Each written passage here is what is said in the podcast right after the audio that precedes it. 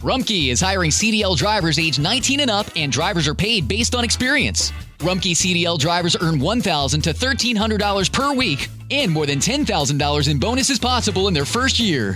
Rumpke drivers are home daily, work in a recession resistant industry, receive great benefits and performance incentives.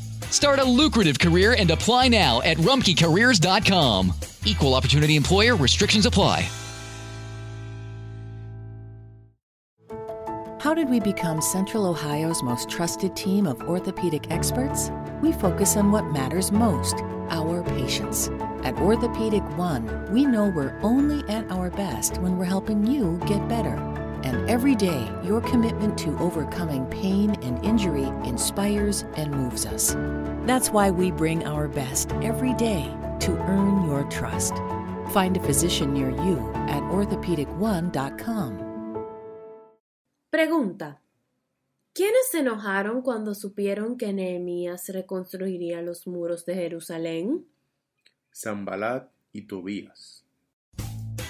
Rumpke is hiring CDL drivers age 19 and up, and drivers are paid based on experience. Rumpke CDL drivers earn $1,000 to $1,300 per week and more than $10,000 in bonuses possible in their first year. Rumpke drivers are home daily, work in a recession resistant industry, receive great benefits and performance incentives. Start a lucrative career and apply now at rumpkecareers.com.